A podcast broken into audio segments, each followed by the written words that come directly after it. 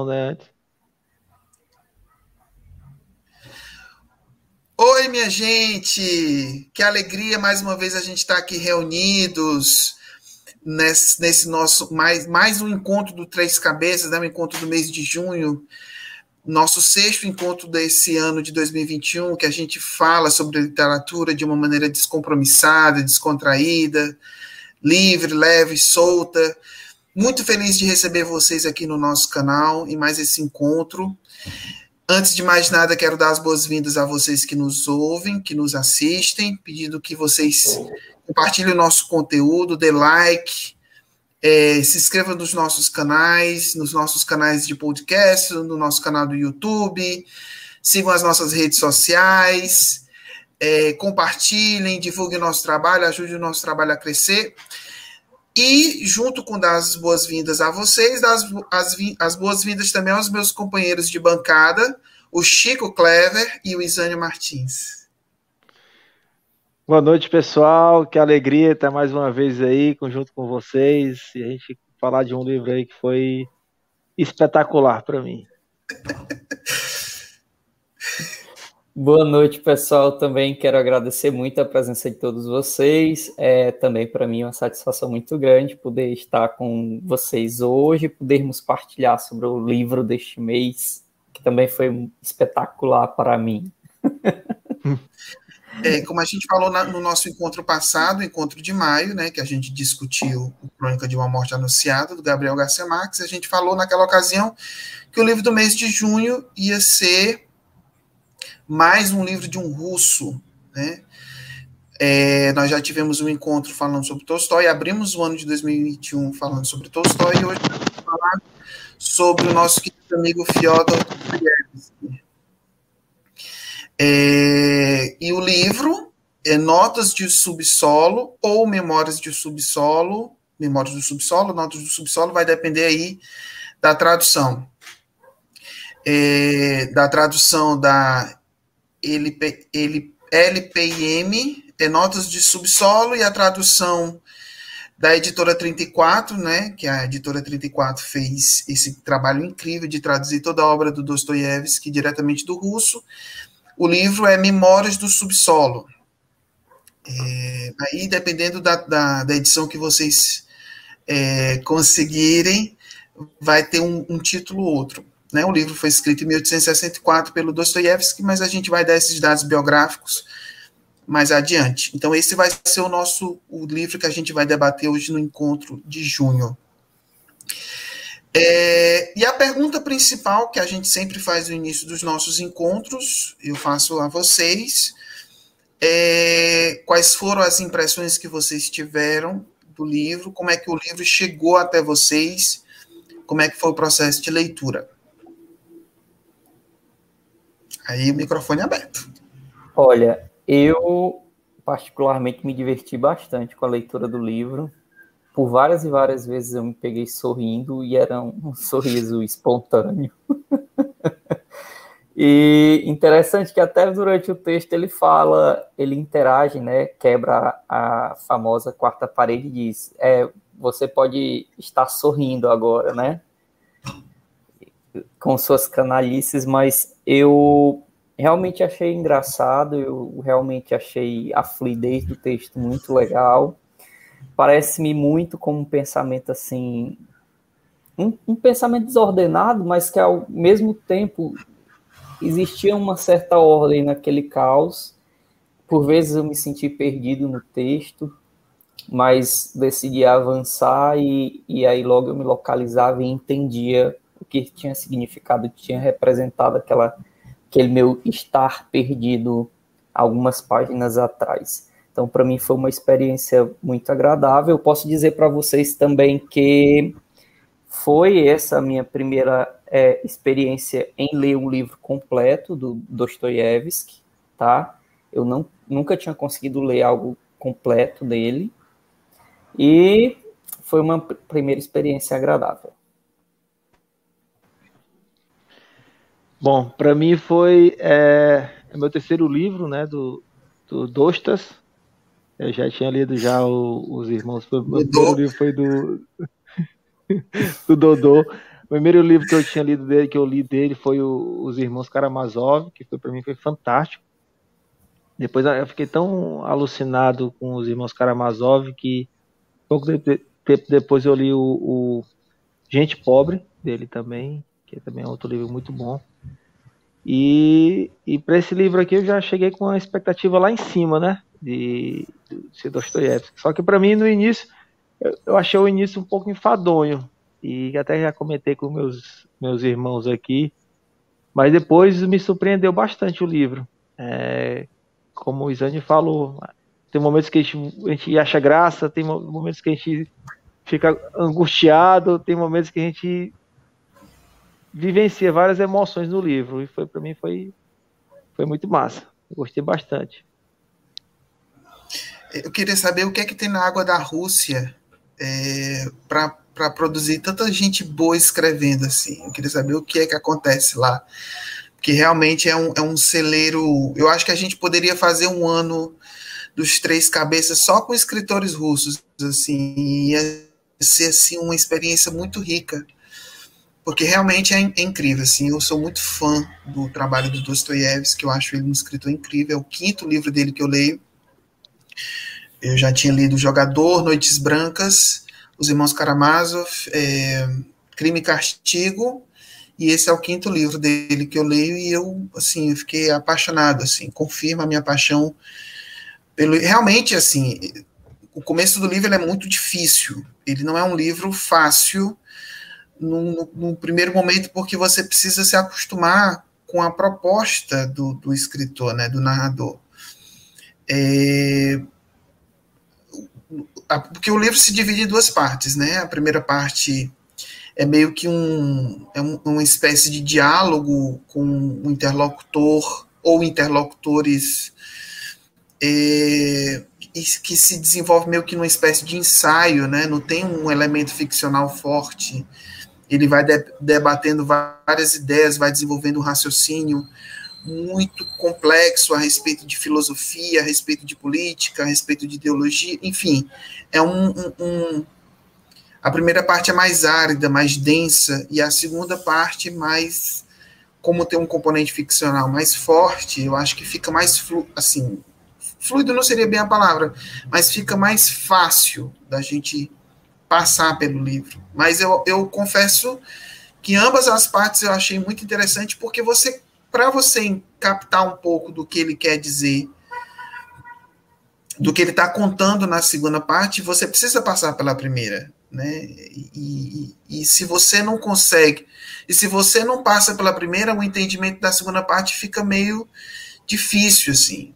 Mas eu, eu entendo a dificuldade, porque realmente. É, é, é, e é um personagem que não é agradável, né? Ele, ele faz questão de dizer, ele começa o livro dizendo que ele, ele é um homem mau e ele faz questão de mostrar que ele é um sujeito pernóstico, complicado, intratável, enfim, a gente vai falar mais desse protagonista é, mais para frente, assim, vai debater um pouco é, é, é essa, esses, essas questões todas que o livro aborda.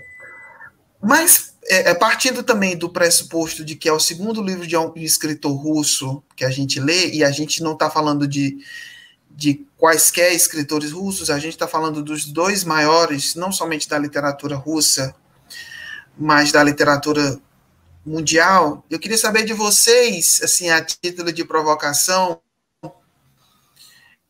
é, é já que a gente leu Tolstói no mês de janeiro, como é que vocês vê essa diferença entre eles dois? Se tem um preferido para vocês? Se ficou mais fácil, mais difícil? Como é que é para vocês? Como é que foi para vocês é, é, é, fazendo essa comparação entre, entre, o livro que a gente Tolstói e esse livro que a gente leu do Dostoiévski? E até fazendo uma pergunta mais específica para o Clever, que, que, como eu, tem uma experiência maior com, com Dostoiévski, como é que, como é que foi para vocês essa diferenciação entre o trabalho do Tostas e do, do, do Dodô? Eu, eu acho que o assim ficou que eu, dos livros do Dostoiévski que eu já li, ele inclusive eu já li também, iniciei né, o Crime e Castigo, li até a metade dele e há um tempo, bem um tempo atrás, e por algumas circunstâncias eu, eu, eu acabei abortando, mas retomarei. Mas eu vejo na literatura do, do, do, do Dodô, Dostoiévski, assim, ele também do, do, do dessa, dessa, gente pobre, ele consegue, ele tem um apelo muito ao do sofrimento, a essa, essa característica psicológica muito forte. Ele, ele é mais, tipo assim, eu, eu até comentei com minha esposa que é psicóloga a respeito disso. E você consegue ver os traços psicológicos mais fortes no, no Dostoiévski do que no do, do Tolstói, apesar de eu ter lido só um livro dele, né? eu consigo é, é mais é, tipo é mais denso é, eu vejo assim que é mais carregado é mais mais, mais profundo até assim os personagens a forma de, de pensar quando eles estão sofrendo é um sofrimento que você consegue absorver muito mais assim você consegue viver quando está alegre também e, e eu vejo eu vejo na, na, na, na no, no, Dodô assim um apelo mais assim ao sofrimento assim a, a, a dor assim. Aquele do, do início do, do crime e castigo, é o crime e castigo, você é angustiante, você vê aquele sofrimento do, do, do, personagem, você dói dentro de você, aquele, aquele é, gente pobre também, é, como o relato de como estão a, a, a, o, o, protagonista e a, e a protagonista estão sofrendo com o outro. Eu vejo, eu vejo assim que ele é mais pesado, assim, mais denso, psicologicamente falando apesar de não ter tido tanto. Só que eu li um livro do, do Tolstói, né? Bom, eu posso falar mesmo assim, a minha visão vai ser bem mais limitada, minha opinião vai ser bem mais limitada do que a de vocês, afinal de contas, eu tive apenas uma experiência com Tolstói e tive uma experiência só com Dostoiévski. É, eu achei o Tolstói, ele, a narrativa dele mais linear mais novelesca também. Eu acredito que isso faça parte do estilo dele de escrita, né? Os dois com vocabulários muito ricos, muito rebuscados, mas um vocabulário de época também. E quando eu falo mais linear é porque eu conseguia montar uma linha de sucessão de eventos na narrativa que era muito mais clara do que aqui no Dostoiévski. Dostoiévski, eu vou usar uma frase que eu pensei agora em relação ao estilo de escrita dele, é como se fosse uma escrita selvagem, sabe? Literalmente uma escrita selvagem. É, simula muito o caos da, da, dos pensamentos, né? Aquela, aquele fervilhão de pensar, é como se fosse um, um caldeirão e os pensamentos vão borbulhando e aquele caldeirão ele tem a mesma essência, mas uma bolha rompe ali, outra aqui, outra aqui, e no final essas rupturas elas se juntam para contar uma história. Eu concordo com o Clever, os aspectos psicológicos aqui eles são bem mais é, marcantes, né? Eles são, são, são bem mais delineados Inclusive, eu anotei algumas coisas aqui que eu queria perguntar depois para vocês, até para eu ver como foi a experiência de vocês, se eu tinha entendido certo ou não, para a gente comparar nossas opiniões em relação a esses aspectos, abordar nos aspectos psicológicos. Então, resumidamente, eu acho o Tolstói mais linear, mais novelesco, ele pareceu-me mais com o tipo de escritor de folhetim, né? Agradável, de um domingo de manhã, para você sentar na praça e ler no jornal. E o doutor Dostoiévski me pareceu mais uma panaceia desvairada, completa, assim, a solução de tudo, mas de uma forma bem caótica, bem selvagem, avassalador, mas com uma riqueza que é, é que eu nem consigo definir, mas um texto muito, muito rico, passou por cima de mim como um trator, acho que eu conversei um pouco sobre isso com vocês, e me fez assim sair da minha casinha e pensar diversas vezes sobre a minha pessoa, inclusive, não só sobre a narrativa, sabe? Então, que foi um efeito que, por exemplo, o Tolstói não teve em mim. O Tolstói ele me fez, claro, imaginar, ver aquelas cenas, mas o Dostoiévski ele me inseriu na loucura dele e eu fiquei olhando para um lado e para o outro, eu, meu Deus do céu, e, e o que que sou eu aqui no meio desse, desse joguete, né?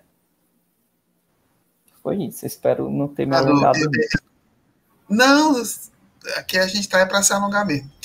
É, eu, eu faço essa diferenciação. é, eu, infelizmente, a única coisa que eu estou alongando é a língua. É, eu, eu costumo fazer a comparativa entre eles dois, entre o Dostoiévski e o Tolstói, porque eles são. Claro, assim, volto a dizer, a Rússia é um, um é um lugar pródigo em, em, alta literatura. Né? Se a gente for pegar só o século XIX na Rússia, você tem uma quantidade absurda de grandes autores que a gente não, né, não, infelizmente não vai ler no projeto esse ano, mas que muito provavelmente a gente vai poder ler no futuro. Chekhov, Turgenev, Gogol. No nosso ano russo, né? Lermontov. A gente tem vários escritores, assim, altamente, assim... E também que já entram também no século XX, né? O Brodsky, o Pasternak, o Solzhenitsyn, o Gorky, o, o, enfim, é um negócio assim absurdo. Mas o Tolstói e o Dostoiévski, Dostoiévski mesmo são, digamos assim, os pontos de lança, os dois, os dois atacantes, entendeu?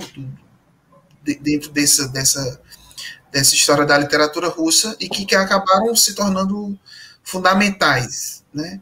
Mas eu costumo dizer que o Tolstói, ele é o, o mar calmo, né? É aquela escrita mais elegante, até pelo fato dele ser um sujeito que vem da nobreza russa, né? Ele teve uma educação mais esmerada, é um, um, uma pessoa que teve uma vida é, econômica mais tranquila, teve uma vida pessoal, sim, se você for é, é, analisar a biografia do Tolstói, ele teve uma vida muito mais tranquila, né? Com exceção do final da vida dele, que aí ele abraçou o anarquismo cristão e foi uma coisa assim completamente é, é, é, diferente assim. Ele teve um, realmente uma velhice muito muito complicada. E o Tolstói não teve uma vida uma biografia muito muito vacilante foi preso foi para a Sibéria foi para campos de trabalho forçado. Eu vou contar um pouco dessa história mais daqui a pouco. E e ele atormenta, né? Porque ele tem uma escrita muito mais fragmentária, caótica e, e também tem ele faz um mergulho muito radical né, na, na psique. É, é interessante o Cleve ter falado que conversou né, com a minha cunhada, que é psicóloga, a respeito disso, porque, na verdade, assim, muito do estilo literário do, do, do Dostoiévski acabou influenciando análises psicológicas que foram feitas a posteriori, né? A psicologia enquanto ciência, quando ela se debruça sobre a obra do Dostoiévski, ela vê aquilo como uma contribuição muito forte para aquilo que ela estuda, né? O Dostoiévski ele acabou influenciando inclusive Freud, né? Que as investigações da psicanálise, quando ele olha para o desenvolvimento dos personagens, quando ele olha para a maneira como como Dostoiévski olha para a interioridade humana, ele, ele aquilo dali serve como motor, né? De, de, de, de para o desenvolvimento da sua teoria. Né? O, o Freud que tinha realmente um, olhar muito específico para a literatura no desenvolvimento dos termos psicanalíticos. O Freud, o, o Dostoiévski acabou influenciando também o Nietzsche, né? A filosofia nietzschiana foi muito fortemente influenciada pela, pela, pela literatura do, do Dostoiévski.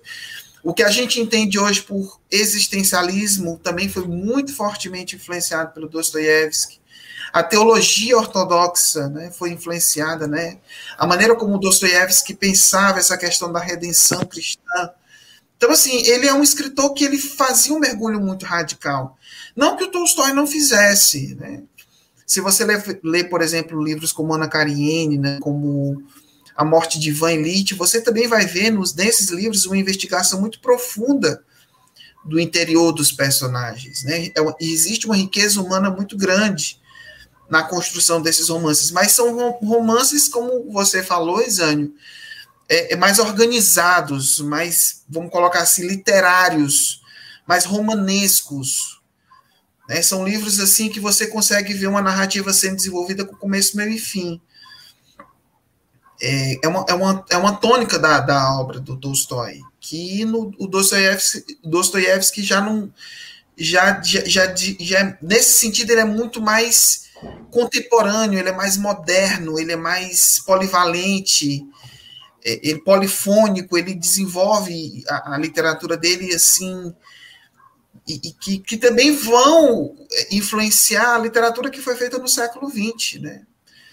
Se você for olhar a literatura que foi feita pelos, não somente os escritores russos, mas os escritores de quaisquer latitudes, né? Você olha para um Kafka, você olha para a literatura inglesa, você olha para a literatura é, é, é americana, enfim, de várias latitudes, você vai ver que muitos deles foram influenciados pela literatura do Dostoiévski, né, pelo fato dessa, desse caos que era muita marca da obra dele. Então isso tem, tem a ver também. E eu fiz, eu, eu quis motivar essa provocação porque como são dois escritores russos que nós tivemos a oportunidade de ler esse ano, assim, eu achei interessante também a gente ver como por mais que tenham sido contemporâneos, por mais que tenham vivido na Rússia no século XIX, e por mais que sejam escritores igualmente celebrados, assim, cada um seguiu o seu caminho, e dessa riqueza, assim, a gente consegue experimentar bem, assim, né, consegue é, é, viver bem. E aí, assim, já entrando na vida do, do, do Dostoiévski, né, já entrando assim, em dados biográficos, o, o Dostoiévski nasceu em Moscou no dia 11 de novembro de 1921. É, Para minha surpresa, olha aí, Kleber, ele estudou engenharia na Escola Militar de São Petersburgo e, estudando engenharia, ele decidiu abandonar o, o, o curso para se dedicar exclusivamente à, à literatura. O primeiro livro que ele publicou aos 23, aos 23 anos foi o Gente Pobre, né, que é o livro que você disse que tinha lido. E, e, é um livro que, assim, uma vez que foi escrito e foi publicado, assim, deu ao, Dostoiévski, assim, uma, uma, um, uma forma literária quase que espontânea, assim, quase que repentina, porque foi um livro que fez muito sucesso e já colocou o Dostoiévski no lugar de destaque na, na literatura, né? Um romance que foi publicado ali na década de 40 do século XIX. E aí, logo depois do, do romance Gente Pobre, ele lançou outro romance chamado Duplo, que esse romance já não foi tão bem sucedido com relação à crítica e ao público, mas ele publicou é, livros durante a década de 40 até que em 1849 ele foi preso, ele fazia parte de um grupo é, é, de, de, intelectuais vinculados a, a, a, ao pensamento socialista, né? E, e entre esses grupos havia é, é alas radicais que pretendiam é, atacar o czar. E aí em razão desse envolvimento que ele teve com esse grupo político, ideológico, ele acabou preso e condenado à morte.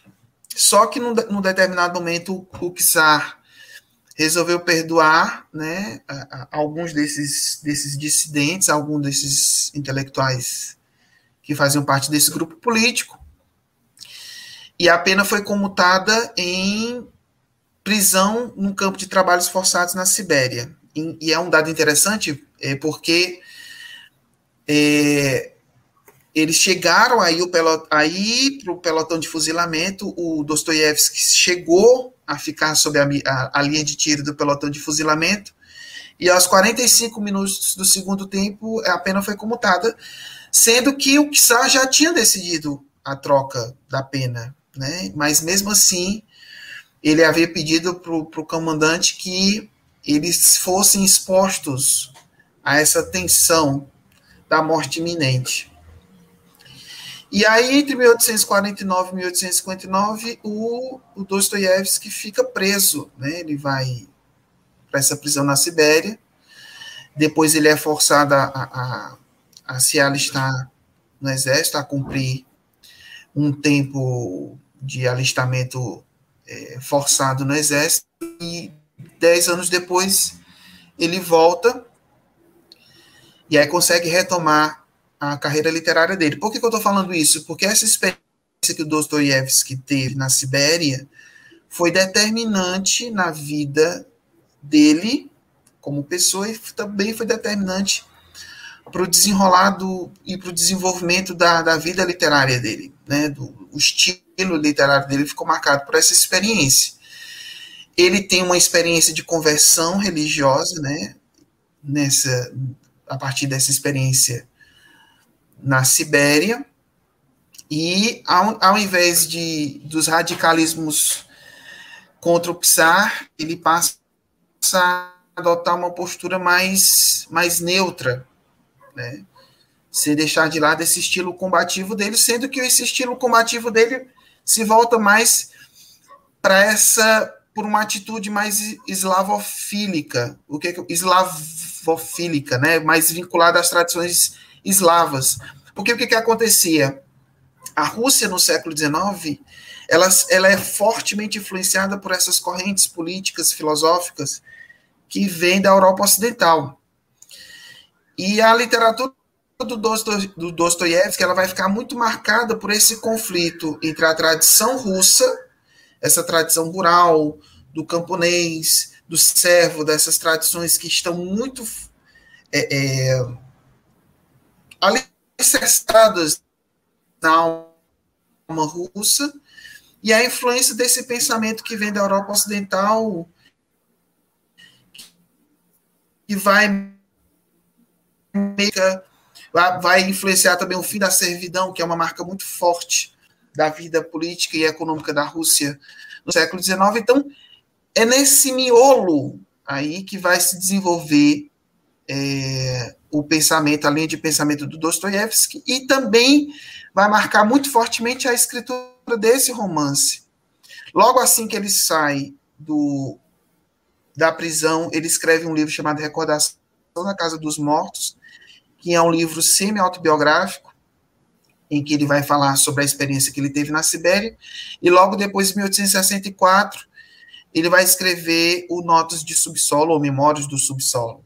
É um dado interessante que em 1857 ele se casa, e em 1864, enquanto ele está lendo, enquanto ele está escrevendo Memórias do Subsolo, a mulher dele está.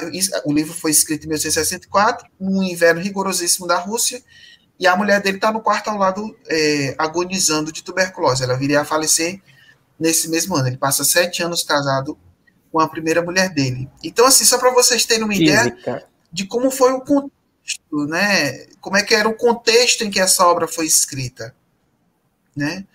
Essa obra em que ele vai ele vai desenvolver duas linhas de raciocínio que vão ser exatamente as duas linhas que vão demarcar as duas partes do livro. O livro tem duas partes. A primeira parte, como a gente já falou, é uma parte mais ensaística, em que ele vai desenvolvendo meio que uma crítica ao pensamento é, é, muito fortemente é, científico, né, positivista, dessa, dessa parte que estava muito em voga na, na Rússia na década de 60 do século XIX.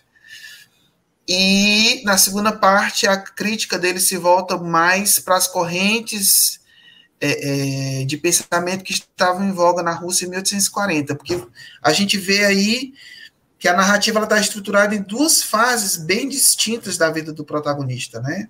Na primeira parte, ele fala desde os seus 40 anos, ele já é um, um um homem que já que já tinha largado, ele era funcionário público, ganhava um salário ali para viver remediável, uma, viver uma vida remediada. E já aos 40 anos ele recebe uma pequena herança e ele larga o serviço público e se aposenta. E vivendo aí dos proventos dessa herança. E aí, por que, que eu estou falando isso? Porque a gente vai ver é, nesse nesse interim, nesse nesse desenvolvimento do livro, é uma crítica que o Dostoiévski faz é, a duas linhas de pensamento, a duas correntes de pensamento que estavam em voga no, na, no, na, no pensamento russo, na inteligência russa, na década de 1840 e na década de 1860. Na primeira parte, ele fala sobre o que estava ocorrendo em 1860, né, o que estava o que estava agitando a, o pensamento é, do a, a, intelectualidade russa naquele momento e, e o que estava a, o que estava é, como é que a gente diz o que estava agitando o pensamento russo é, na década de 1840 isso vai delimitar é, exatamente aquilo que o Dostoiévski quer colocar como crítica no pensamento dele. E para a gente entender o livro, a gente precisa entender necessariamente quais são essas linhas de pensamento. Em 1860, o Dostoiévski vai escrever essa primeira parte do livro, muito influenciado por um livro chamado Que Fazer, que foi escrito por um escritor chamado Chernyshevsky, que é um, um pensador russo, já muito fortemente influenciado pelas ideias socialistas, e que era muito influenciado também por, essa, por esse pensamento que estava muito em voga na Europa dessa época, de um pensamento mais vinculado ao papel da ciência, né? A ciência como aquela definidora da verdade é, contra a qual não se podia argumentar, um pensamento muito mais racionalista, né? Você vê que todo o tempo na primeira parte do livro o protagonista fala da consciência, né? Da, da força da consciência. Ele se coloca como hiperconsciente.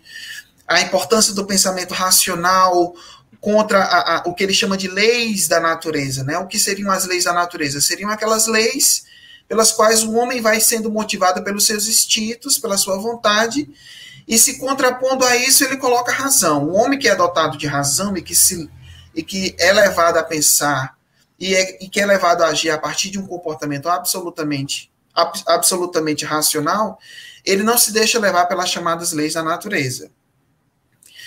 E aí, esse contraponto que o Dostoiévski faz, ele faz com relação a esse livro, do, do. As ideias do Chernyshevsky estavam muito em voga no pensamento russo dessa época, né, na, na, década de 1860, e que vai também encontrar eco naquilo que se via muito no pensamento filosófico da, do século XIX. É o tempo que a gente vê já as ideias positivistas, as ideias, o, o pensamento muito fortemente influenciado pelo, pelo desenvolvimento da ciência, né? É o tempo do Darwin, que a gente já vê também muita influência do pensamento darwiniano a ciência como aquela que é capaz de explicar todas as coisas, a ciência como aquela que é capaz de dar uma resposta válida a todos os questionamentos humanos. Então, o pensamento do Dostoiévski, até de maneira satírica, paródica, nesse primeiro momento do livro, é se contrapor essas ideias que estavam muito em voga. É como se a razão fosse capaz de dar conta de todo o comportamento humano. O homem já não é um ser dotado de vontade livre, mas é um ser que deveria se ter o seu comportamento é, delimitado pelos, pelas disposições da razão. O pensamento racional dispunha a que o homem agisse sempre de acordo com a razão elevada. E aí esse homem do subsolo, ele se debate entre o que ele julga ser o correto, ou seja, o pensamento absolutamente racional, e, as, e aquilo que ele sente dentro dele como as disposições da vontade dele. Porque a gente não pode pensar o homem simplesmente como um ser que abre mão da sua vida moral e age de acordo único e exclusivamente com a razão. Isso não existe. Mas era o que o pensamento da época é, pregava.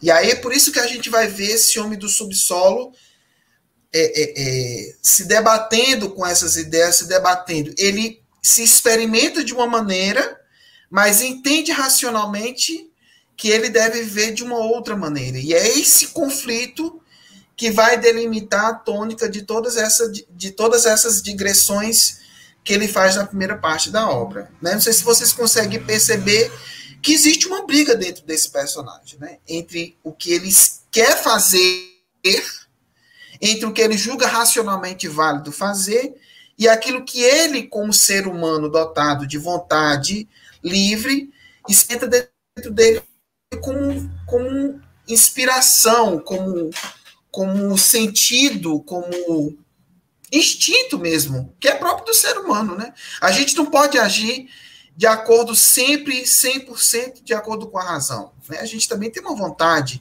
a gente também é, é, é, se verga ao sabor das nossas inspirações, das nossas, do, da nossa humanidade. Né? Então, o homem do subsolo é um homem que, que. Eu não sei se vocês conseguem entender o que eu estou querendo dizer, não sei se vocês percebem essa dicotomia, essa dualidade. Sim, é, é, tanto na primeira parte quanto na segunda parte, Breno, para mim ficava muito claro que havia uma diferença, né, uma separação entre aquilo que ele achava racional de ser feito e aquilo sobre o que o ser dele se desdobrava, né, na vontade de fazer. Então, muitas vezes ele chega até a descrever mas na sequência ele fala, mas é claro que eu não fiz isso, né? E eu ficava muito assim, observando uma postura de acovardamento dele diante da, da, dos eventos da vida, né? Havia nele sempre motivações, mas parece-me que havia sempre também uma bússola moral que freava, que renorteava, que redirecionava as suas atitudes. Tem uma frase na primeira parte do, do livro que ele fala o seguinte, que uma consciência muito perspicaz é uma doença autêntica. E ele se apresenta como um indivíduo de uma consciência hipertrofiada. Isso para mim foi uma frase muito rica, né? Muito forte em sentido, muito rica em sentido. E aí você vai entendendo, né? o que isso quer dizer à medida que você vai lendo. E como eu disse para vocês, é, eu acabei o tempo inteiro do livro refletindo sobre mim mesmo, né? Sobre quem eu sou, como eu sou, como são os meus comportamentos, como eu me comporto diante dos eventos da minha vida, o que eu penso ser certo, né? Ou seja, a minha visão racional da história e ao mesmo tempo o, que o meu ser sente em relação a esses eventos, né? quais são os impulsos, enfim. É, é por aí. Então, e pensando, né, eu disse, nossa, será que às vezes eu sou um ser assim, com a consciência hipertrofiada, né, que supervaloriza tudo? Porque assim, esse ser da consciência super hipertrofiada, ele era um ser extremamente racional, mas em contrapartide ele era extremamente sensível também, sensível a, a tudo, né? Sabe aquela ferida que está inflamada, qualquer coisinha que trisque em cima vem aquela dor aguda, né? Então eu percebi assim, como um personagem, como um protagonista é, inflamado, né? Qualquer coisa, qualquer olhar, qualquer trombada que dessem ele no passeio público era motivo para divagações e pensamentos e pensamentos e pensamentos e desdobramentos que aconteciam apenas no imaginário dele. Achei ele muito imaginativo, viu? Imaginativo, inventivo. Ele sofria e se alegrava como, como se ele palpasse, vivesse os seus pensamentos, as suas imaginações. É, foi por aí. Quer falar alguma eu, coisa, Cléber? É, em relação, eu, eu vi demais esse conflito nele, que, que vocês relataram, mas um, um, detalhe que também que eu, que eu percebi é que ele, ele queria ser aceito, né? Ele queria ser reconhecido. É, ele esperava dos outros uma coisa que ele se achava intelectual, que, como o Isani falou, mas que ele esperava que os outros valorizassem ele de uma certa forma e ninguém valorizava, e isso gerava nele um conflito muito grande, e daí gerava até a questão de, de vontade de, de, se vingar. Aí começava aquela, aquela loucura dele de, de planejar tudo, de fazer isso, pegar um dinheiro emprestado para aquilo, para poder se vingar, pra, e na hora que fazer, não fazia. Aí vivia nessa, nessa, nessa roda gigante aí de. de e, por exemplo, no, no, naquela parte final que ele tá com aquela. Com Lisa, né? No Lisa. final e, e que, ele, que ele age de uma forma e espera que a Lisa age, ele, ele espera que, que, ela, que, ela, que ela agisse de uma forma, mas ela não age. Isso gera um, um transtorno dentro do coração dele que ele não aceita e passa a atacar, a, a menosprezar. Tipo assim, é um, é um, conflito tão grande que ele quer ser aceito, quer ser amado. É, é meu, é meu daria uma tese de psicologia esse, esse cara. Ei, Clever, só, só, só um, um adendo em relação a isso que tu está falando. Quando ele fala né, que uma consciência muito perspicaz é uma doença autêntica, é, eu acho que o Dr. Dostoiévski queria sim definir alguns aspectos patológicos da psicologia patológica, né, que ele percebia, e, e, esse texto dele é muito rico nesse sentido. Quando a gente vai falando que o protagonista ele apresenta traços de egocentrismo, narcisismo, uma mania de grandeza, né, é, como se apresenta como se ele fosse muito inteligente, tivesse uma inteligência acima dos demais, né? Vocês estão aqui embaixo. Eu, inclusive, quando ia lendo, eu ficava me perguntando se isso era real, sabe?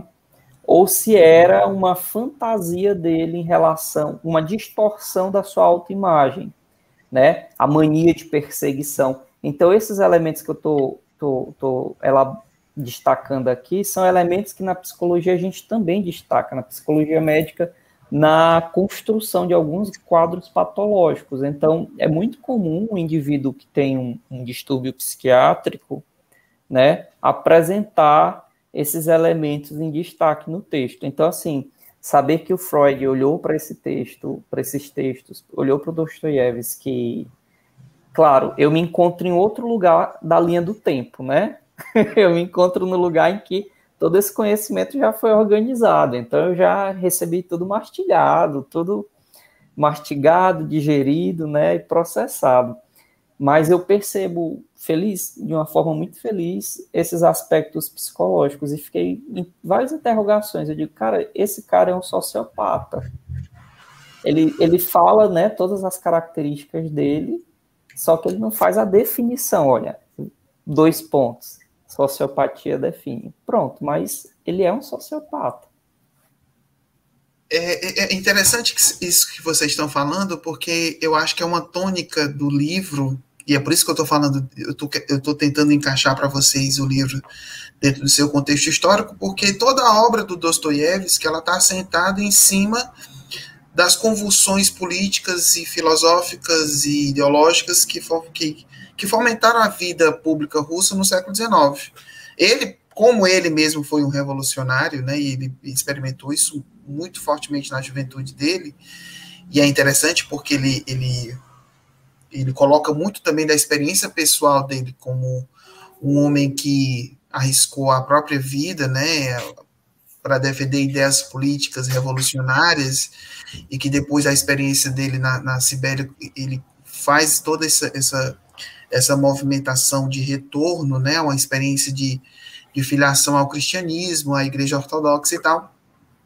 Por que, que eu falei do, do Chernyshevsky? Porque o, o, livro fala, faz esse contraponto, e é interessante isso que vocês estão falando, e eu acho que é por isso também que o livro ainda hoje é atual, porque toda é, essa enfermidade mental que vocês falam, né, que é uma coisa que a gente percebe muito nas, na, nas características do personagem, ela é fomentada por um, pela adesão a um pensamento político ideológico, que é o que a gente vê muito hoje em dia, né?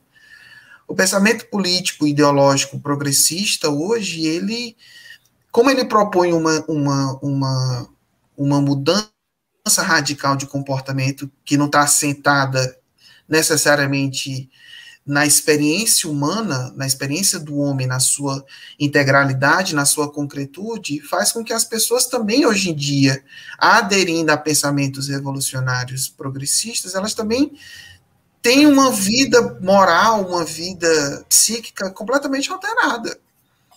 Né? E aí o que, que a gente percebe hoje em dia? O que, que a gente vê nesse personagem? Ele incorpora dentro dele um pensamento político e um pensamento ideológico que pregava que a razão era a senhora de tudo. O, o como materialista, como, vincul, como um homem vinculado às ideias socialistas, ele entendia que uma vez que o homem é, assumisse em si esse alto esse alto padrão determinado pelo pensamento racional e um pensamento ditado por aquilo que a ciência estava descobrindo, e um homem que não se deixa mais levar pela sua vida psíquica, pela, pela, pelos questionamentos morais que são delimitados pela nossa vivência pessoal, né? porque nós somos homens voluntariosos, nós, nós temos as nossas atitudes determinadas pela nossa vontade. Quando eu abro mão desse aspecto e, e, e imagino a minha vida é, é, sendo regrada única e exclusivamente por um pensamento e por uma ideologia que nega partes consideráveis da experiência humana, eu sou um homem sentido, eu sou um homem, um homem partido. Então, o, o, o, a crítica que o Dostoiévski faz, e isso eu estou falando especificamente daquilo que estava reinando no pensamento público da Rússia na, na, década de 60 do século XIX, ele, ele, faz essa crítica desde dentro. Olha, tá vendo como é que uma pessoa fica quando ela se deixa levar pela ideologia? e ela não, não se experimenta a si mesma na sua integralidade enquanto pessoa humana, então, tá vendo como é que a pessoa fica? É um homem que vive essa vaidade de se achar um homem muito inteligente, quer que as outras pessoas reconheçam essa inteligência excelsa e se zanga porque as pessoas não enxergam esse rapaz como ele mesmo se enxerga. E como ele vê que as pessoas não se não, não enxergam como ele se enxerga, ele cai nessa dualidade de tentar se impor e subjugar os outros. E como muitas vezes não consegue, ele se irrita e meio que é, entra em conflito, aí entra quase numa numa misantropia, né? Ele se afasta de todo mundo, ele não tem amigos, ele não e é um, é um, é, é, esses conflitos todos fazem com que o homem do subsolo, e a gente está falando do livro do século XIX, ele seja absolutamente atual. Eu consigo enxergar de maneira muito clara em muitas pessoas hoje em dia esse mesmo pensamento do homem do subsolo. Que esse homem marcado pela pela ideologia, que esse homem marcado pelo pensamento político revolucionário, que a gente tem que mudar a sociedade, tem que pensar sempre com a razão. Eu, é engraçado porque ele fala muitas vezes da, da coisa da ciência. O que a gente mais ouve hoje em dia é ciência. Ciência por si só vai ser aquela que vai salvar a humanidade e vai livrar a humanidade de todos esses erros dogmáticos.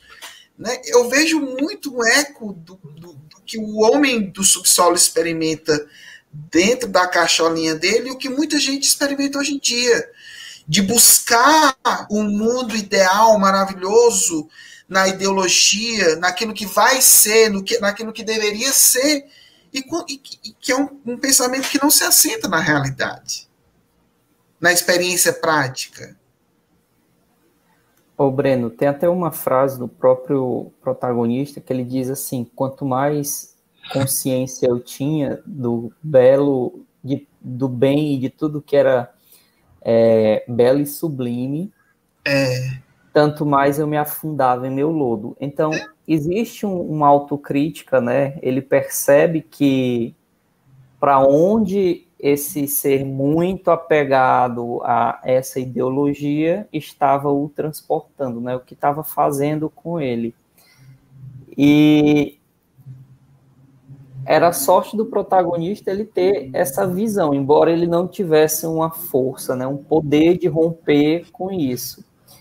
E em relação ao homem do nosso tempo, que tem sido muito comum, é que as pessoas sequer têm essa autocrítica, né? Essa noção do que elas estão fazendo consigo mesmas e com a sociedade como um todo, né? Porque vivendo à base de ideologia, as pessoas estão deixando de serem humanas, acreditando que elas estão sendo super-humanas. É, exatamente. E, e, e é como o Isane falou, é, prova, provavelmente ele não, tem, ele não tinha essa capacidade intelectual toda mas ele se achava o, o top one. E. Vai e é estudar, é, vai é, estudar. E é, estudar. É, e é justamente isso que nós vemos no dia de hoje, né? Todo é. mundo hoje tem se acha o dono do, do conhecimento, não sabe nada, nunca leu um livro, não sabe nada, mas se acha tem uma opinião para tudo no, na face da Terra.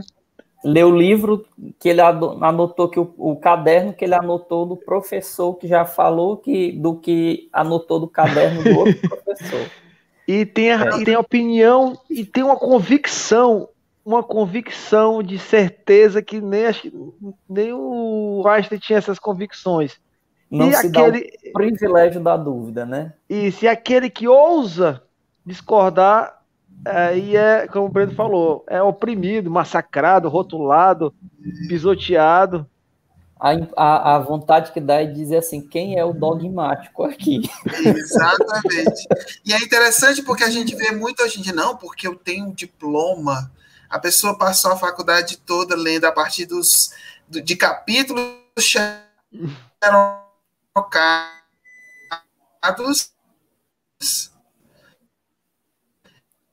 e acha que tem assim a capacidade intelectual. Enfim, é um negócio complexo.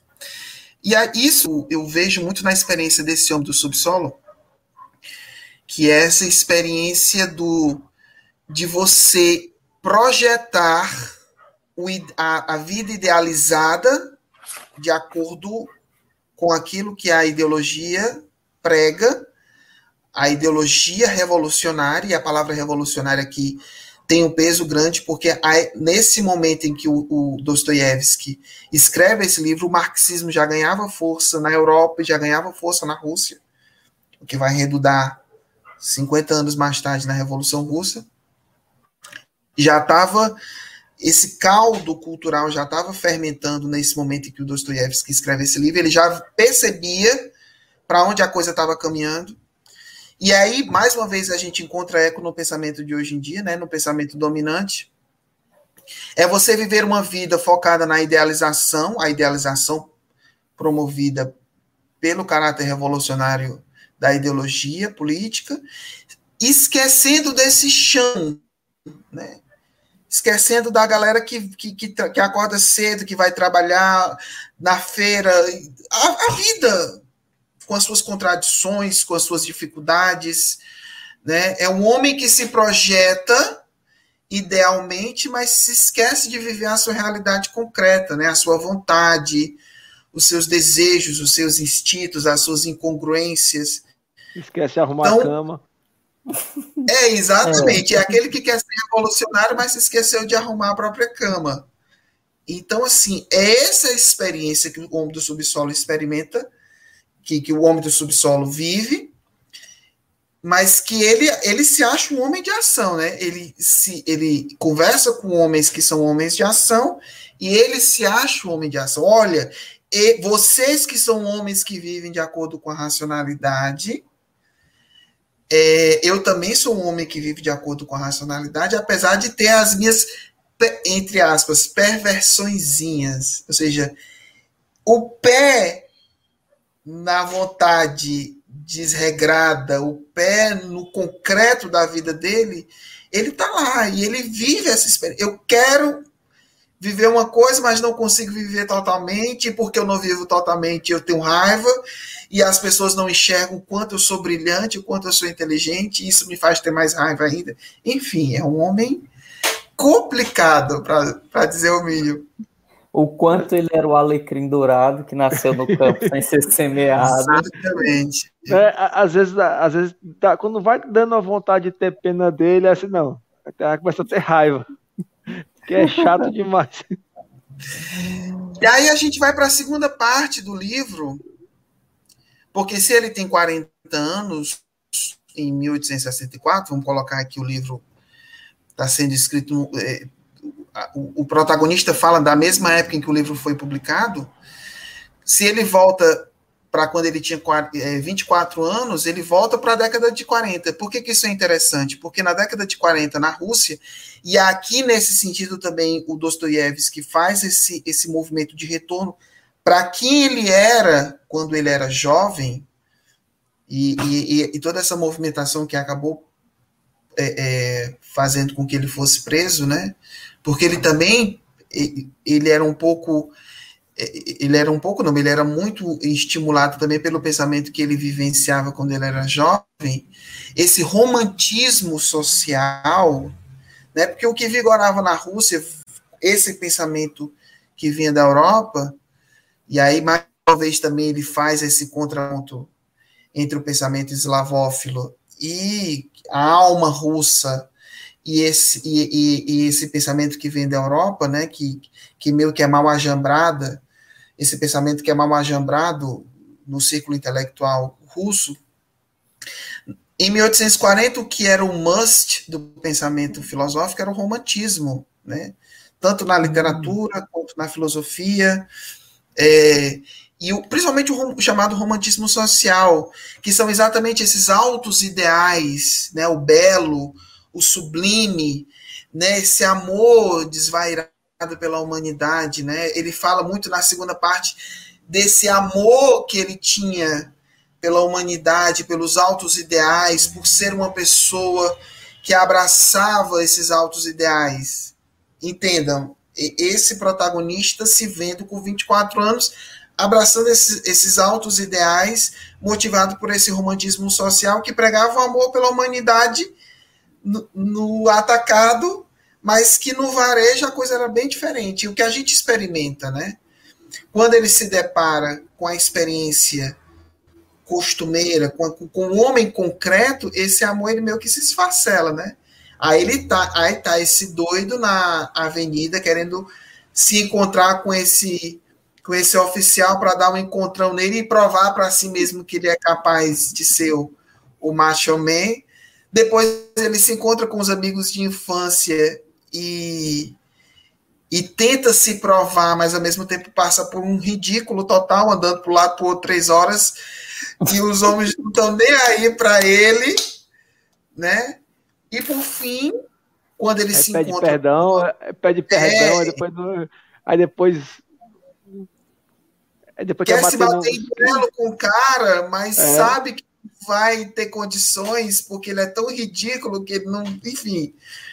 Só que quando ele se depara com uma criatura que perto dele é uma criatura que, no, que, no, que não está no mesmo nível social, e que é à vista dele uma, uma, uma mulher hipossuficiente, aí ele tem condições de se impor, uma criatura que é mais frágil do que ele, ele tem a oportunidade de se impor, que é toda essa experiência que ele tem com a prostituta, com Lisa.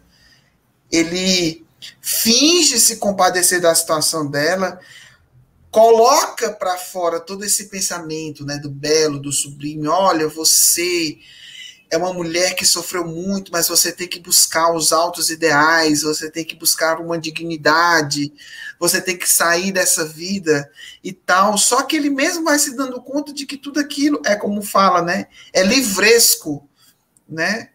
Ele tirou do livro, não é ele mesmo que está pensando, não é ele mesmo que está experimentando, não é ele mesmo que está sentindo aquilo tudo. E aí, quando ele se depara com essa criatura que tem uma dignidade muito maior do que a dele, que é muito mais digna, que é muito mais humana do que ele, aí é que ele fica maluco, né? Porque ele não, ele não. E aí, como, como você falou, né, Cleve, no, no começo da live, né? Quando ele se depara com uma pessoa que é eminentemente humana e que é muito mais altruísta, que consegue ser verdadeiramente altruísta, não é um, um altruísmo ideológico, não é uma idealização de um altruísmo, mas é um, um altruísmo prático, é realmente você sair de si para entender a realidade do outro, quando ela entende que ele realmente, coitado, é um coitado, e ela o ama, e ela o abraça, e ela quer cuidar dele, ele, aquilo ali para ele, porque ele, ele se sente subjugado. A, ao invés de ser aquele que subjuga, ele é o subjugado e aquilo dali para ele é a morte. É um negócio assim terrível para ele. E, e, quando, e quando ela, ela vê ele nos trajes dele, no local dele, não, vê ele nu, né? No, no sentido de ver como ele é de verdade. Isso gera nele, que ele até fala, né? Gera uma raiva, teve uma raiva dela, porque, tipo assim, ele se mostrou, né? A miséria que ele é para uma pessoa que apesar de ter ser, é, é, ser inferior, talvez, é, é, socialmente, mas é muito, muito superior em termos de, de talvez de, de, psicologicamente, de, de, de, integridade. E ele fica, ele se fica doido, né? e acaba descascando mais ainda no pobre da Lisa, que, que sofre, né? E depois, depois abandona ele. Ele manda embora depois. E ela vai embora, depois vai correr atrás da pobre, né? Agora, abrindo aqui um parênteses, gente, eu adorei aquele mordomo. A capacidade que esse mordomo tem de matar ele na unha, com a classe, com a finesse. Gente, eu adorei o mordomo. Porque o mordomo fica vendo o ataque de pelanca do sujeito, os gritos, o histerismo, e ele tá lá, suave na nave. Assim, gente, como assim, né? eu, eu, eu achei muito legal assim, esse personagem especificamente. E, e, e, é um sujeito que que tá ali, né? Tá fazendo o trabalho dele, assim. Ele, ele sabe que ele é servo de um de um homem ridículo e, ele não faz a menor, o menor esforço para tentar ocultar o mas, mas, o que acho... ridículo ele considera o, o, o senhorio dele. Mas o que eu acho engraçado é que até o Isane falou no início, é que ele vai maquinando essas vinganças dele, aí vai pensando tudo na cabeça dele, arquitetando tudo, vou fazer isso, vou fazer aquilo, aí no final acaba não fazendo. Mas é claro, não fiz. E aí gasta uma energia danada, gosta um pensamento danado aí, aí não realiza. É, ele é muito imaginativo mesmo, né? Mas eu achei engraçado como ele, ele se perde nos próprios pensamentos, né? Ele vive os pensamentos como se fosse realidade, então ele tem reações orgânicas aqui, né? Ele se irrita, fica irado, chora, convulsiona, fica febril, né? Como ele diz, né? Com a ira acesa, queimando dentro dele, por uma situação, por algo que inverossímil, né? Que nem tinha acontecido e ele nem sabia se iria acontecer, né? Ou mesmo que acontecesse, é, era algo assim, muitas vezes irrelevante. Como, por exemplo, quando o Breno ia falando, ele caminhando na, na praça, querendo dar um esbarrão no outro para provar quem era o mais viril, né? É algo assim completamente irrelevante. O outro, bulhufas, dava de ombros para ele. Tanto é que ele considerava o cara o inimigo dele, ele considerava, né, que precisava ter aquele embate, que ele havia sido afrontado, tudo era uma história de um do, do tal de um duelo, e para que ele fosse ele fosse superior no duelo, ele iria dar um tiro para cima, ia deixar a pessoa atirar primeiro e depois ele ia dar um tiro para cima. Menino, é tudo floreado de uma forma, sabe? Uma energia realmente, né? Gasta numa teoria que nunca vira prática, sabe? Que, que é, a gente vê muita gente do nosso dia a dia que tá, tá vivendo assim, né? Mas, o engraçado desse, dessa cena desse oficial é a origem de tudo isso que ele imaginou, que foi, foi bem longa na, na parte do livro em relação a isso. Foi que o oficial simplesmente passou e afastou ele para o lado para passar. Isso gerou nele uma coisa Lembra não, que... É, é um reconhecimento, precisa ser reconhecido, respeitado, ser, ser, é, aí cai naquela ideologia do Breno. Hoje em dia a gente precisa, não basta respeitar, tem que ser, tem que ser quase adorado algumas ideologias, algumas alas das ideologias, que você precisa estar tá abraçando, vibrando, tá do lado, tá estampado na camisa, precisa estar tá, para poder ser. Se você não fizer isso, você é um, é um, é um, é um cão, é tudo de ruim. É um grupo é... de intelectuais que deseja ser reconhecido e aclamado como tal, que, que é super estranho, e a força, entendeu? Tipo, ele se acha intelectual, mas eu tenho o meu lugar de liberdade de não achar que ele seja um intelectual. Afinal de contas, eu tenho um conceito de gênio, de genialidade, eu tenho um conceito de inte intelectualidade, e que pode ser diferente, né, do que determinadas pessoas têm. Mas se você não acha determinado cantor, né, com letras sub, subversivas, com os olhos, pai de olhos azuis, maravilhoso, fantástico, não converse comigo porque você não entende de música. É isso que a gente está vivendo hoje em dia. É interessante, teve um momento aí que vocês falaram assim, já pensou o homem do subsolo com o Instagram? Porque Assim, com Twitter. Ele ia ter é, Twitter, não era? Ele ia ter, mas ele ia ter Instagram também, porque ele seria o homem da hashtag, entendeu? Sabe? Ele ia ser o, o, o, o da, da, hashtag fica em casa, use máscara. Ele ia ser desses assim. Que é muito essa hipocrisia, essa hipocrisia que a gente vê na, no mundo de hoje, né? Você defende. As ideias que você defende, elas não são ideias que você vive. Você defende para passar bem no seu círculo midiático, no seu círculo de coleguinhas da mídia, né? Na, na música, bolha. Na, é, na sua bolha, no círculo de amiguinhos que são atores, que são cantores, que são humoristas, é, formadores de opinião, jornalistas, né? E nesse círculo, nesse, nesse, nesse bolinha aí, nesse círculo fechado, você tem que colocar a hashtag da moda, você tem que defender as ideias certas, é, você tem que Sim. defender as ideologias certas, porque se você não defender isso, você é o reacionário, você é o quadrado, você é o, nazista, negacionista, negacionista terraplanista. E você é obrigado a, se, a se manifestar ou você é obrigado a se é, manifestar, mas, mas desde que se manifeste da forma como eu penso. Como eu assim, se penso, exatamente. Se eu, se eu me manifestar um, com outro tipo de pensamento, não vale. Só vai se for é. da forma como eu quero, como eu penso. A gente está vivendo um mundo meio louco. E essa coisa da ciência é muito interessante porque ela ficou muito clara nesse período pandêmico, né? Porque a ciência a ciência, né? E aí tinha a história de você pegar. Existe a ciência certa e a ciência errada. Se você é, é, se você se vincula do lado do lado branco da ciência, tudo bem. É o, é o use máscara, é o vacina já, viva o SUS, aquela galera todinha.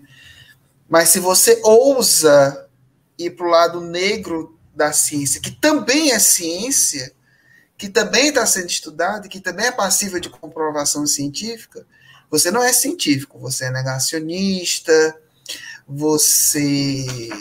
Enfim, tudo aquilo que a gente já sabe, é obscurantista, aquela coisa toda. Eu, eu então, acho em relação a isso, só, só um adendo aqui, na verdade, nessas discussões polarizadas sobre o que é ciência e o que não é ciência, as pessoas elas negligenciam um aspecto é, marcante e fundamental do que é ciência verdadeira, que é a dúvida, entendeu? A ciência, ela, as mais diversas ciências, elas não se apresentam como algo ou alguém ou uma entidade que possui todas as respostas e que possui respostas definidoras e sólidas e eternas. Não é isso, né?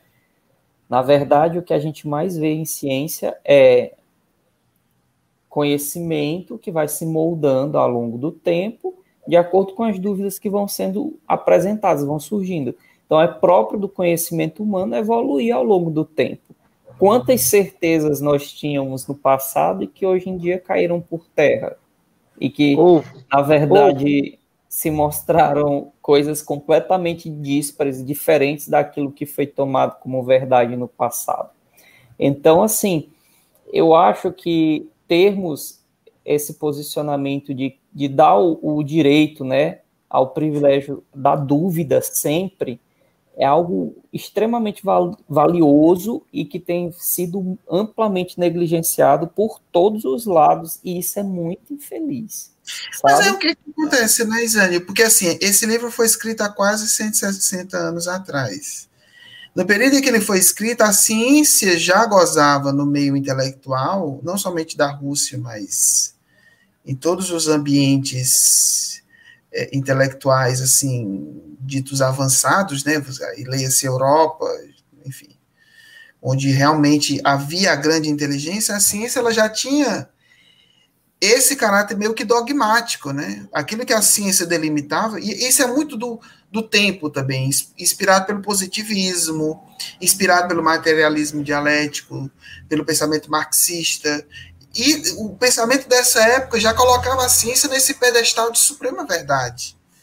Aquilo que a ciência definia já era dogmaticamente definido como a verdade absoluta. É interessante. É, e, e, é interessante como isso, 160 anos depois, de uma certa maneira permanece. Só que é um lado da ciência, porque, a, a, como a gente bem sabe, a ciência ela se fortalece a partir desse contraponto. Existem estudos que definem linhas que vão numa direção X e existem estudos que vão numa direção Y e, e ambos são ciência. Não é que um é mais ciência do que a outra. É desse debate científico que a ciência com C maiúsculo está estruturada. Quando eu elevo uma linha de raciocínio, uma tese como verdade contra a qual eu não posso alguma coisa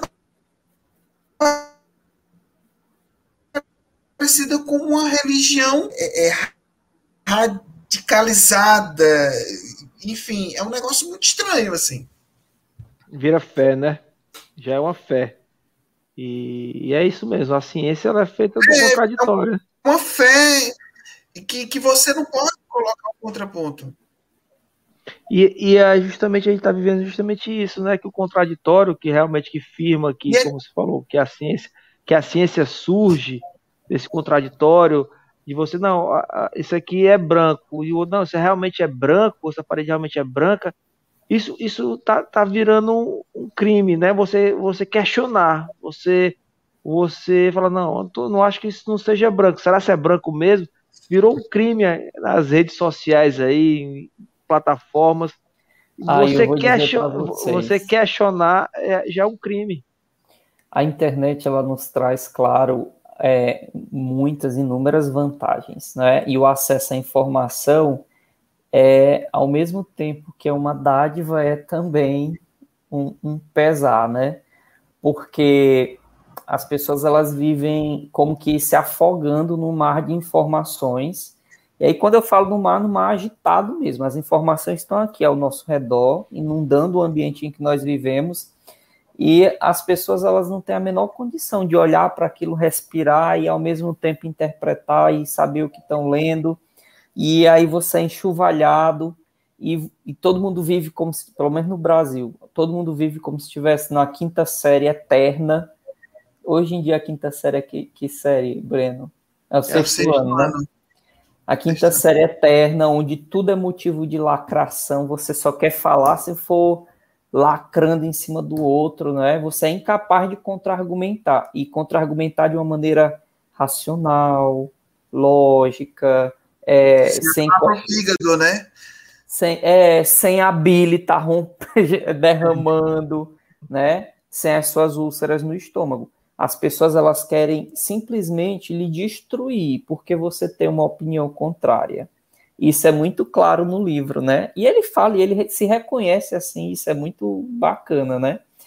É, essa história que a gente falou no comecinho, né? Vai estudar, vai, isso vira meme na internet, entendeu? Você acha que coisa tal, você é contra coisa tal, coisa X. Aí a pessoa, o argumento dela é: vai estudar. E você, criatura, você estudou? né? Vai, vai, se preocupar com sua vida. Você estudou. Não, é engraçado porque, mais uma vez, a gente vê como esse personagem ele é, ele é absolutamente atual, porque essa vaidade toda dele é exatamente porque ele se arvora nessa posição de ser possuidor da verdade, porque ele pensa, ele é hipertrofiado na sua consciência, ele é um, dotado de uma superconsciência e de uma capacidade absolutamente incrível de raciocinar. Então ele ele está numa posição em que ele pode definir quem é inteligente e quem não é. Ele é absolutamente inteligente porque ele usa a racionalidade dele de uma forma que ele não se deixa levar pelas paixões. E todo o resto da humanidade, esse lixo humano que conforma aquilo que não, que eu não sou, é o pessoal que se deixa levar pela, pelo seu voluntarismo, pelo seu, pelo seu pensamento é, que não é científico, que não é racional, que não é consciente. Eu sou consciente, eu, eu, eu. Aí ele elabora. Coloca o hashtag eu sou consciente. O jornalista daquela emissora X, ele é o consciente, ele é o dotado de consciência. O resto é o resto. É o terraplanista. Eles elaboram um conceito de elite cultural, né? A é. elite da inteligência. Olha que conceito perigoso, né? Tipo, fulana, mas você tem que ficar do nosso lado porque você também é atriz. Então, nós que somos atores e atrizes, nós possuímos maior sensibilidade, entendeu? Olha as linhas de argumentação, né? Completamente falhas, inválidas. O, o que você faz, o que você trabalha, não, não quer dizer que não quer atestar sua inteligência e seu grau de. Enfim, mesmo que você seja uma criatura extremamente inteligente, tá? Não quer dizer que todas as suas ideias e todos os seus pensamentos sejam corretos. Recentemente, lá no Jornada Inesperada, eu fiz um, um vídeo que, que teve um, um, uma aceitação assim, extremamente negativa nos comentários que as pessoas ficam retidos, né? Porque eu falava de um alemão, do Werner von Braun, que foi afiliado à SS na Segunda Guerra Mundial, nazista, um cara fenomenal, super inteligente, foi repatriado para os Estados Unidos. Afinal de contas, terminou a Segunda Guerra. Se os Estados Unidos não pegassem ele, a Rússia ia pegar, né? E, e eles tinham essa briga por inteligências. E ele foi fenomenal, ele foi responsável por, pelo programa espacial americano, pelo desenvolvimento dos foguetes americanos, Saturn V, enfim, mas o que eu queria dizer é que esse mesmo cara foi responsável pelos, pelos mísseis V2 lá da Alemanha, que destruiu. Então, assim, era um cara fenomenal inteligente? Era. Ele era nazista.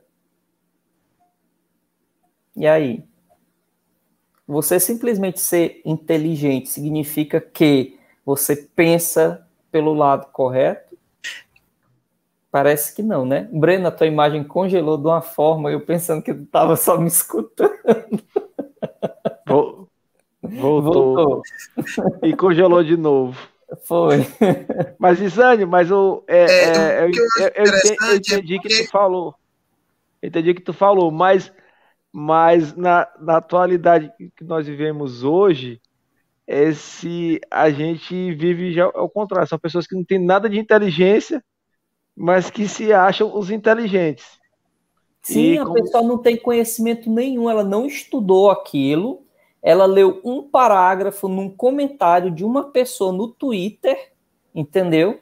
E ela acha que aquilo ali deu uma base teórica dela fenomenal para ela escrever um textão, para ela ir diante da televisão, da TV Senado, sei lá de qual outro canal, fazer uma CPI, ela tá na frente da CPI, ela faz pergunta para profissionais da de uma, de uma área específica e ela contrapõe, ela aponta o dedo e diz: Você não sabe de nada, você não sabe de nada, quem sabe sou eu.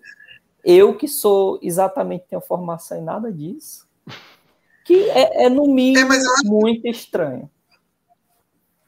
É, eu concordo com o que vocês estão colocando, mas eu acho que a questão que, que, o, que o Dostoiévski levanta no livro ela é ainda mais profunda. É, que é a questão de a razão, mesmo bem utilizada, ela é suficiente para delimitar a validade e a importância da vida humana, ou seja, o homem ele é suficientemente realizado utilizando única e exclusivamente a sua racionalidade, ainda que ela seja brilhante, ainda que ela seja incrível, ainda que ele seja uma potência, ele somente utilizando essa capacidade racional de maneira bem sucedida, eu acho que essa discussão é ainda mais profunda. Porque se eu hipervalorizo a razão em detrimento de outros componentes da experiência humana. Especificamente aqui falando especificamente do homem do subsolo, toda a questão que envolve a vida moral de fazer, por mais que essa capacidade racional seja brilhante, ela não consegue dar conta da experiência humana. Eu acho, eu acho que essa é a tese que o Dostoiévski, de uma maneira brilhante, no meu entendimento, consegue colocar. O homem ele é muito mais complexo do que a ideologia quer pregar. Por mais que a racionalidade seja algo importante na vida do homem, ela é incapaz por si só, somente ela, de dar conta da experiência humana como um todo. De fazer com que o homem realmente se sinta pleno. Porque é por isso que esse homem do subsolo ele vive essa crise. Porque ele vive a experiência dele acreditando que todas as suas atitudes, desde que tomadas à luz de uma racionalidade fria, se levar em consideração as outras instâncias da experiência humana, é como se ele fosse uma máquina. Todas as, é, e ele mesmo fala isso no, no texto, né? Será se todas as minhas atitudes elas podem ser aferidas de maneira matemática? Será se tudo aquilo que eu faço pode ser previamente delimitado por uma tabela? Eu posso fazer isso, posso fazer aquilo, posso. Não, a minha vontade ela continua existindo. E ela continua podendo ser viciada, podendo ser maculada. Eu posso ser uma pessoa que posso me deixar levar pelos meus instintos. E eu preciso também educar a minha vontade. Não é somente a minha razão, entendeu? Então acho que essa discussão ela ainda é mais profunda. Sem, sem desconsiderar, obviamente, isso que vocês estão levantando, né? Essa coisa, essa coisa que a gente vivencia hoje em dia, que é essa tomada, como se a, ideologia, a ideologia está tomando espaço, a política está tomando espaço na vida das pessoas, que é para ser preenchida por outras coisas. Entendeu? Eu não sei se eu estou me fazendo compreender, mas eu acho que é isso que, que o, o Dostoiévski, quando ele faz essa crítica ao homem do subsolo, né, essa crítica é, desde dentro do personagem, que eu acho que isso que é o genial do livro, porque é você levar a ideologia às últimas consequências. É ele dizendo, tá vendo? A ideologia deixa a gente doente assim. Nós nos tornamos doentes quando nós levamos a ideologia a ferro e a fogo, como esse homem está levando. Ao subsolo. É, exatamente. E eu faço esse paralelo com o que a gente experimenta hoje em dia, porque isso está na ordem do dia ciência, a gente tem que fazer, a gente tem que ser científico. Né? E aí entra toda a questão que a gente está tá debatendo aqui relacionada a essa capacidade de, de saber utilizar a riqueza que o livro traz para entender exatamente essa experiência que a gente vive hoje na nossa sociedade. Não somente no Brasil, mas no mundo inteiro que é uma, uma mentalidade muito fortemente influenciada pela ideologia e que a gente percebe de maneira clara que é uma mentalidade que, que estimula um comportamento hipócrita. Eu prego uma coisa na rede social, eu prego uma coisa na, na hashtag e vivo outra coisa completamente diferente. Faça o que eu coloco na hashtag, mas não faço o que eu vivo na minha vida cotidiana, entendeu? Então é essa hipocrisia que eu acho terrível. E que é uma coisa que a gente vê muito na, nos formadores de opinião, né? Pois é, Breno. Tem uma coisa. É assim, Ixi, vai, vai ficar um, um espaço. É, o, que eu, o que eu vejo assim, que a gente está é, tá vivendo num ambiente, num ambiente assim que o, o, o óbvio o, o, o, óbvio tá, tá virando uma coisa. Vocês não estão enxergando o óbvio, né? Tipo, tá, estamos chegando no ponto, sei lá, dando exemplos, que no STF uma, uma palavra, um português claro, precisa ser votado para ter, ter um entendimento do que aquela palavra, do aquele português, aquela frase clara, se é aquilo ou é aquilo, ou não é aquilo. Sendo que é aquilo. Tipo assim, mas a gente tá vivendo um, um, tipo numa CPI dessa em que um médicos altamente capacitados com o trabalho que tra tratando na linha de frente do, do, dessa doença são desmerecidos, são desmerecidos, e outros médicos que tá até com, com o CRM, é CRM, né? Cancelado, são exaltados. Tipo assim, que não Ai, Clef, mas a, a, cientista não sabe a diferença entre o vírus e o protózoa. Isso, isso. Não, não, eu acho uma coisa ridícula. Mas eu vou. A única coisa que eu assisti dessa CPI, a única coisa que eu tive estômago, na verdade, foi justamente essa, essa parte aí. E ela soube sim, ela respondeu. Só que ela respondeu com as palavras dela. E ele, é, sem saber o que falava, né? Só que a pessoa fala de uma forma que ele parecia assim. Quem não tem conhecimento achava que ele tivesse. Mas, Isane, é, você não vai chamar uma cientista. Mas você não vai chamar uma cientista, Isânio, para fazer uma pergunta que você abrindo. Te lembra do Amabs e Marto? Te lembra uhum. da Sônia Lopes? A resposta a essa pergunta está no livro básico de biologia. Não vou fazer uma pergunta dessa para uma mulher que tem, ou qualquer pessoa que tem um currículo de cientista. Tá entendendo o que eu quero dizer? O, o, o, o problema está aí, é porque a gente está vendo a ciência sendo maculada pelo pensamento ideológico, pela ideologia, pela política que está por trás. Na verdade, é, tudo é uma questão. Não, é justamente isso. É tão óbvio é, é, tipo, essas coisas estão tão, tão, tão claras, estão tão assim desnudas, mas pela essa questão da ideologia é, consegue, não sei, mascarar, a pessoa consegue já, já, já consegue, já estou me lembrando do, do 1984, é quase um duplo pensar, né? Que a pessoa consegue, consegue de com dois, duas coisas contraditórias conviver de, de lado a lado, uma coisa assim. Não, Aí eu volto para o homem do subsolo. Eu volto para o homem do subsolo. O homem do subsolo ele não estava interessado no belo e sublime. Ele estava interessado em subjugar o outra, a outra pessoa. Em exercer. Tá com razão, né?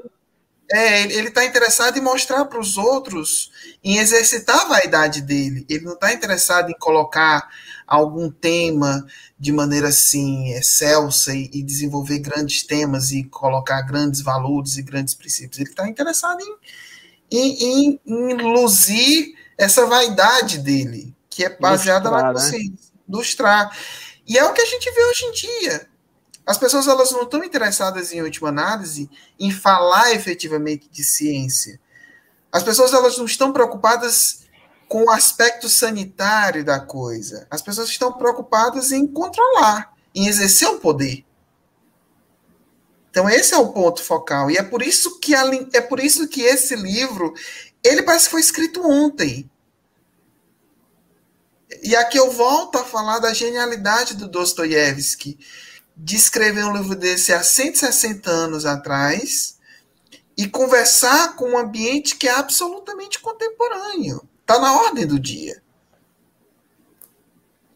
E ser absolutamente brilhante e no foco da questão. Eu acho que se ele vivesse hoje em dia, ele ia ficar louco assim. Ele ia arrancar cada fio daquela barba imensa dele, ia ficar louco, ia ficar louco, porque ele ia dizer assim, gente, a galera, a galera parece que está vivendo no subsolo, a galera não está vivendo a vida real, concreta. Porque o grande é. problema do homem de subsolo é porque ele não vive uma vida. Ele vive um arremedo de vida. né? Ô, Breno, o, o Dostoevsky fazer um dread na barba e vender miçanga na praia, né? Pra não aguentar. Eu acho, eu acho o contrário. Eu acho que ele ia. Ele ia ser incisivo. Eu acho que ele ia ser incisivo nesse, nessa crítica dele. Eu acho que se ele visse. É, essa é uma pergunta boa. O que é que o Dostoiévski diria se ele vivesse o que, que a gente tem vivido hoje? Essa loucura que a gente tem vivido hoje. Eu acho que ele ia ser ainda mais incisivo nessa crítica dele. Na, na, capacidade que ele tinha de enxergar o mundo do tempo dele, a enxergar um mundo que se descortinava diante dele naquele momento e fazer uma crítica absolutamente eh, certeira contra esse estado de coisas que ele estava vendo, se ele vivesse hoje em dia, ele ia se colocar em, em contraposição a tudo que está aí. Ele ia ser a mais radical ainda, mais incisivo ainda, mais satírico ainda na crítica dele, como ele foi naquela época, porque ele ia ver o homem do subsolo 2.0, o homem do subsolo vigente em pleno século XXI, sendo que ele tinha imaginado o século XIX, entendeu? Verdade. Ou seria. Ou, ou, o livro seria esse homem da hashtag. é, eu acho que a gente, a gente. O que a gente. E eu acho que é por isso que cada vez mais, e eu acho que isso vocês conseguem também ver, é, que essa classe pensante ela tem sido cada vez mais desacreditada. É, é, porque essa forma de pensar ela não encontra eco na vida concreta das pessoas. Né? O homem que vai vender balinha no sinal, a, galera, a, a mulher que vai fazer faxina na casa dos outros, o cara que está no, no balcão da farmácia, o cara que está vendendo pão, ele vive uma outra vida. Outros problemas, outras questões, outros desafios vitais, que não são esses que essa galera que se diz hipertrofiada na sua consciência está defendendo hoje em dia. Essa galera está vivendo num outro patamar irreal, um patamar ilusório, né? Está vivendo uma vida que não é a vida concreta, real, cotidiana, a vida do homem, como diz o, o Emílio do Pânico, a vida do afegão médio, né? Do arroz com ovo. Essa galera está vendo uma outra realidade. Entende? Mas, enfim, é, fechando o raciocínio, qual é o saldo que vocês fazem em cima de tudo que a gente discutiu aqui, em cima da leitura que vocês fizeram? Qual é o saldo que vocês fazem da leitura do homem do, do homem, da, da notas do subsolo, memórias do subsolo? Bom, para mim, é, a leitura, como eu disse para vocês, me foi bastante agradável. Eu me peguei rindo em vários momentos, porque realmente eu me diverti com o personagem, com o protagonista. Ele é bastante caricato no seu pensar e no seu agir, e ecoa muito nas, em muitas figurinhas que a gente tem no, no nosso cotidiano. Ao mesmo tempo que eu percebo nele um olhar muito negativo, super negativo sobre a criatura humana. Eu me lembro que ele tem uma definição que fala que a melhor definição de homem é um bípede ingrato. Então, olha só como ele tinha a percepção, né, a percepção dele sobre o que era ser homem, o papel dos livros do conhecimento na vida humana o contraponto entre a racionalidade e a vida como ela é, a vida viva, né? A vida que é vivida. Uma frase dele também que eu achei muito boa que ele diz assim, defendendo a racionalidade, porque dois mais dois são quatro, independente da minha vontade, né? E quem é matemático sabe que dois mais dois nem sempre é quatro viu? Se, se, se alguém que está assistindo esse vídeo não sabe, sinto muito informá-los, mas dependendo do que você usa em matemática, nem sempre 2 mais 2 é igual a 4, viu? E é isso, ele me fez refletir bastante sobre a minha vida e sobre o tempo atual, né? O tempo em que nós vivemos, sobre os ecos das ideologias no homem dos nossos dias.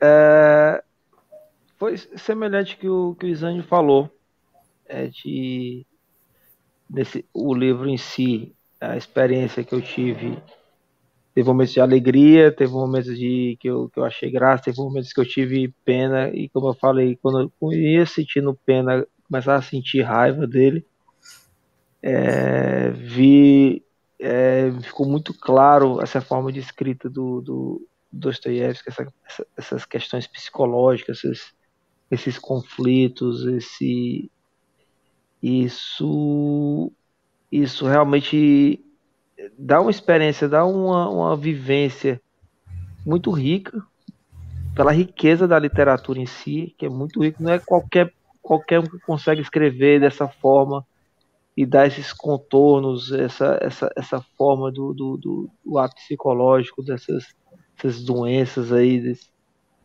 e, e é isso. A história em si, que eu até estava comentando com minha esposa, a história em si ela é muito simples. Mas o que está. O que, o, a escrita é que é a grande obra do, desse livro. A, a forma de escrever, o, o, o, o mergulhar que realmente me deixou marcado com mais, uma, mais um livro do, do Dostas.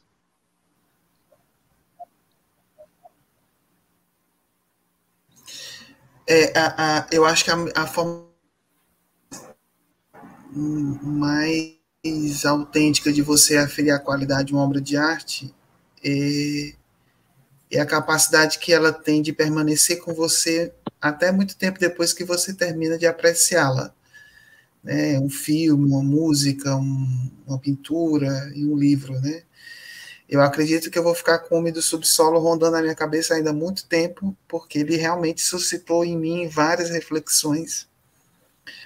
Porque, como a gente disse antes, né, é impossível a gente não fazer o paralelo entre o que o, o Dostoiévski escreveu no seu tempo e o que a gente experimenta hoje. É impossível a gente não ver um eco daquilo que ele narra naquilo que a gente vive hoje em dia. Né? Eu acho que a, a, atualidade do livro, eu acho que é a grande qualidade dele, porque as mesmas investigações psicológicas, as, as mesmas investigações a respeito da interioridade do homem, as suas contradições, a gente percebe muito no homem de hoje. Eu acho que isso faz com que a obra seja perene. Eu não escutei essa frase saindo da boca de vocês esse mês, mas eu acredito que continua valendo aquela velha máxima. Vou ler outros livros do deste autor, uhum. quero me aprofundar em outros livros dele, porque ele é muito legal. Eu quero ler Dostoiévski até o fim dos meus dias, porque realmente ele é incrível, assim eu acho que eu chamando Dostoiévski de gênio, acho que o Ariano Suassuna ia concordar comigo. Esse vale a pena você chamar ele de gênio. Esse sim.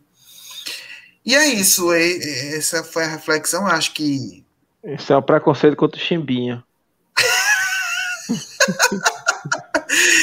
eu acho que o, o livro, enfim, dava para muito mais reflexão do que a que a gente fez, mas enfim, o tempo avança e a gente precisaria fechar. Esse foi o livro do mês de junho, né? É, no mês de julho a gente vai, né? A gente escolheu um livro completamente diferente, né? Um livro infanto-juvenil, Príncipe e o Mendigo, do Mark Twain, né? Grande escritor norte-americano. Eu acho que foi bom assim a gente escolher um livro que meio que faz um contraponto, dá uma suavizada, que a gente vem numa, a gente vem numa toada de livros assim muito muito intensos, né? Eu acho que é bom a gente buscar um livro mais leve, é o livro que a gente vai ler no mês de julho. E aí, desde já, eu peço a todos que nos acompanham, seja no podcast, seja nos vídeos do YouTube, que já já se aproxime desse próximo livro para ler, para acompanhar aqui a discussão que a gente vai fazer, se Deus quiser, no próximo mês. Reforço o convite que nos acompanhe nas nossas redes sociais, no nosso Instagram, é, que nos acompanhe também nas nossas redes sociais também particulares, né, de cada um de nós, que nos acompanhe também, como eu já falei, em todos os canais de podcast, nos principais canais de podcast, no nosso no nosso canal no YouTube, que possam curtir os nossos conteúdos, é, dar o seu joinha, comentar, colocar as suas impressões, as suas sugestões, sugestões de livros para a temporada 2022, que possam também compartilhar esse conteúdo nas suas redes sociais particulares, divulgar nos seus grupos de WhatsApp, para que mais e mais pessoas tenham contato direto com o nosso conteúdo, com as nossas, com as nossas discussões aqui. É, agradecer a audiência de vocês, agradecer a parceria de vocês. Queria também agradecer a parceria. É sempre uma honra, um prazer, uma alegria estar com os meus queridos Isane Martins e Francisco Clever.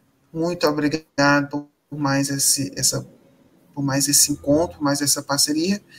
E eu fico, deixo o microfone aberto para que vocês possam se despedir. Tchau, pessoal. Até breve. Fiquem bem. Valeu, pessoal. Muito obrigado. Eu queria agradecer vocês também. Foi muito, foi muito bom. Cada, cada livro desse é uma experiência nova para mim. Valeu. É isso, pessoal. Um beijo grande. Fique com Deus.